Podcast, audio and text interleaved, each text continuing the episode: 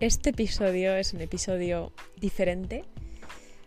Se llama Resistencia al Cambio y nace de una reflexión que he tenido hace unos 15 minutos.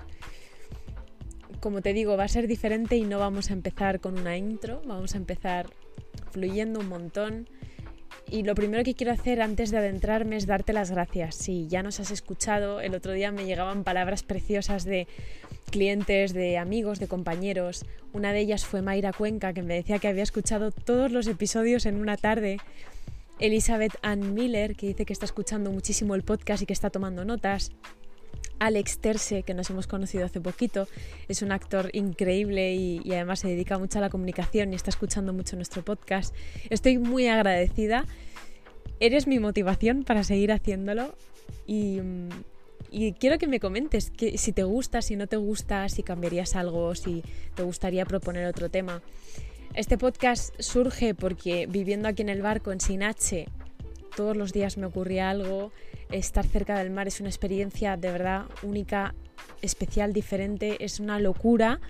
Y dije, ¿cómo no voy a, grabar algo desde aquí? Bueno, en, en episodios anteriores he tratado situaciones, bloqueos, específicos de, de, los clientes a los que acompaño con el coaching individual y este episodio mmm, va a ser un poquito diferente. ¿Por qué? Porque, eh, bueno, habéis visto a lo mejor por stories, los que me seguís en, en Instagram, en la comunidad de Instagram, que me estoy mudando a un apartamento que empieza de cero, de cero, recién reformado, es, es un cambio muy grande para mí, en el que estoy aprendiendo muchísimas cosas y llevaba dos días durmiendo en el apartamento, limpiando muchísimo, arreglando cosas, yendo a mirar muebles y de repente he vuelto al barco para grabar este episodio y me he echado a llorar. Y wow, y todavía sigue esta emoción. Y siempre que me pasa algo así, digo, qué bonito. Esto puede ser o despedirme de, de una temporada muy bonita que he vivido, agradecer. Es un cierre y he querido coger el ordenador y escribir desde los últimos meses lo que hago cuando escribo es conectarme con la plataforma futureme.org y me escribo a mí misma al futuro. Entonces me pongo una fecha, pongo fechas más cortitas o más largas, a un mes, a dos meses, seis meses o un año. Y cuando pasa un tiempo leo qué estaba pasando en mi vida y sobre todo qué estaba pasando en mi alma a, a nivel emocional también, qué me preocupaba, dónde estaba yo enfocada en ese momento. Lo leo, lo lee mi nueva yo del futuro y digo, wow, qué fuerte. Lo que me preocupaba una situación que en realidad no era para tanto o que podría haberme permitido disfrutar más. Así que en el episodio de hoy lo que voy a hacer es leerte esa carta que me he mandado a mí misma para así también contarte un poco lo que ha sido vivir aquí en el barco, que una cosa es poner vídeos y fotos en Instagram que es muy bonito y las vistas aquí son increíbles. Y otra cosa es hablar de, de, lo que significa vivir en un lugar completamente diferente para ti. Sea un barco, sea un apartamento nuevo, sea un país nuevo, incluso, no sé, un cambio de escuela, un cambio de, de trabajo. ¿Cómo lo vives tú y cómo cree el entorno que lo estás viviendo? Eh, es increíble los primeros mensajes que me llegaban a mí cuando me acababa de mudar, que me decían, wow, qué fuerte, ojalá fuera tú, qué suerte. Luego había gente que pensaba que yo estaba de vacaciones todo el rato. Pues recibes un poco de todo y es normal, no lo juzgo, no, no voy a juzgar las redes sociales porque a mí las redes sociales me conectan con nuevos clientes, con nuevos amigos constantemente y con referentes también y compañeros de profesión. Pero sí que quiero contar un poco de una dosis de realidad, de verdad, y, bueno, contarte lo que he vivido yo y cómo lo he vivido, por si te sirve, por si te ves reflejado o reflejada, pues me encantaría poder echarte un cable. Así que voy allá. Darte cuenta de que lo que te sanó y te hizo libre ya no estará más darte cuenta de que esas veces que te quejaste por falta de confort no eran justificadas. Hoy me he dado cuenta de, todo lo que fui, lo que tuve, lo que sentí, lo que reí, lo que me inspiré, el miedo que pasé y lo libre que aprendí a ser en 10 metros cuadrados. Puede que la vida tuviera esto preparado para mí desde hace un buen rato y que su forma de probar que estaba preparada para ello fuera con un buen susto en el hospital, algo que hasta ahora ha sido de lo más bonito y revelador que he vivido jamás. Aquí hablo un poco de, esa pancreatitis aguda que tuve a finales de mayo y de la que sigo recuperándome. Ahora, a día 28 de agosto, con un viento que sacude fuerte el mástil de cada barco que me rodea y las emociones a flor de piel, me di cuenta de lo feliz que he sido. Y digo he sido porque ahora viene lo difícil. Mi hábitat natural, sin yo saberlo, conscientemente, siempre había sido el mar. En cada sueño visualización a futuro era el factor común. Claro, que nadie me había dicho que sería de esta manera.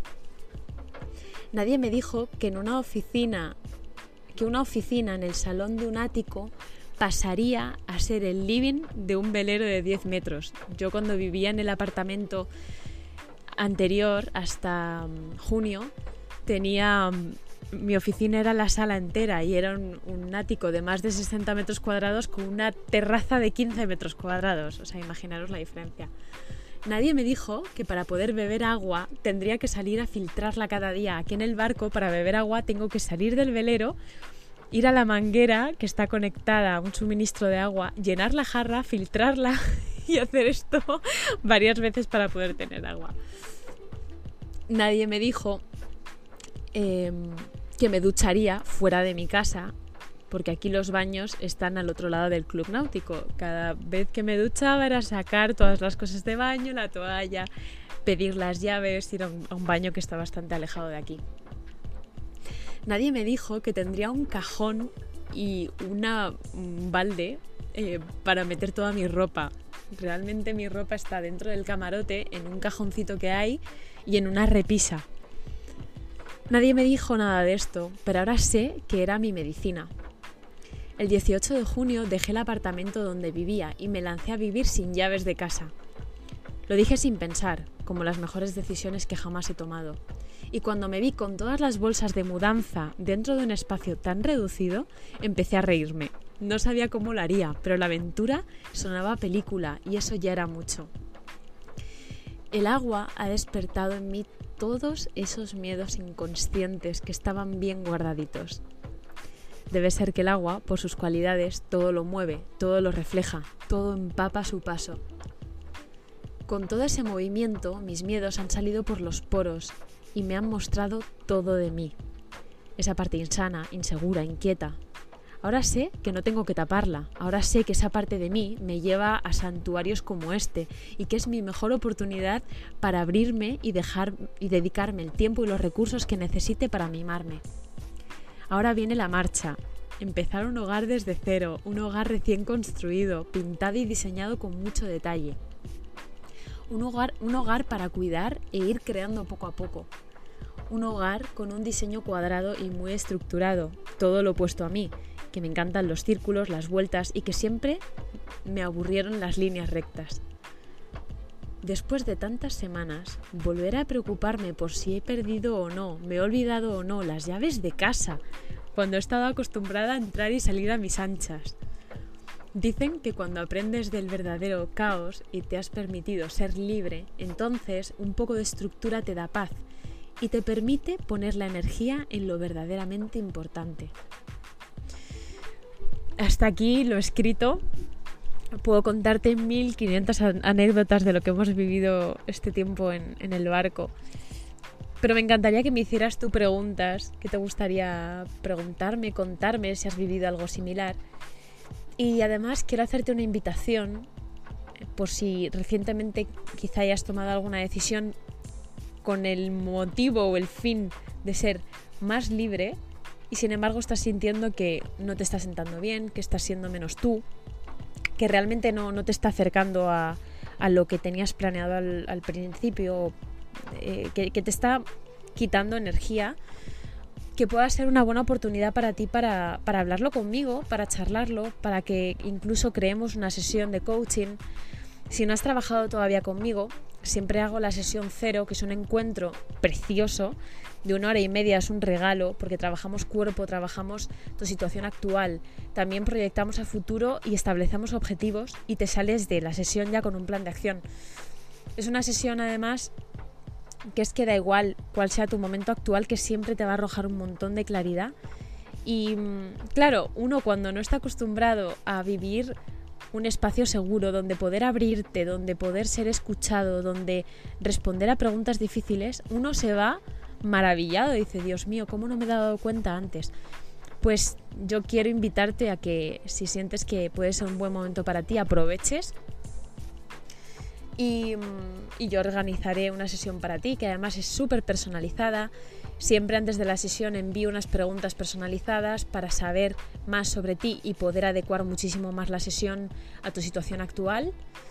Y mm, por aquí, antes de, de despedirme, quiero darte las gracias de nuevo.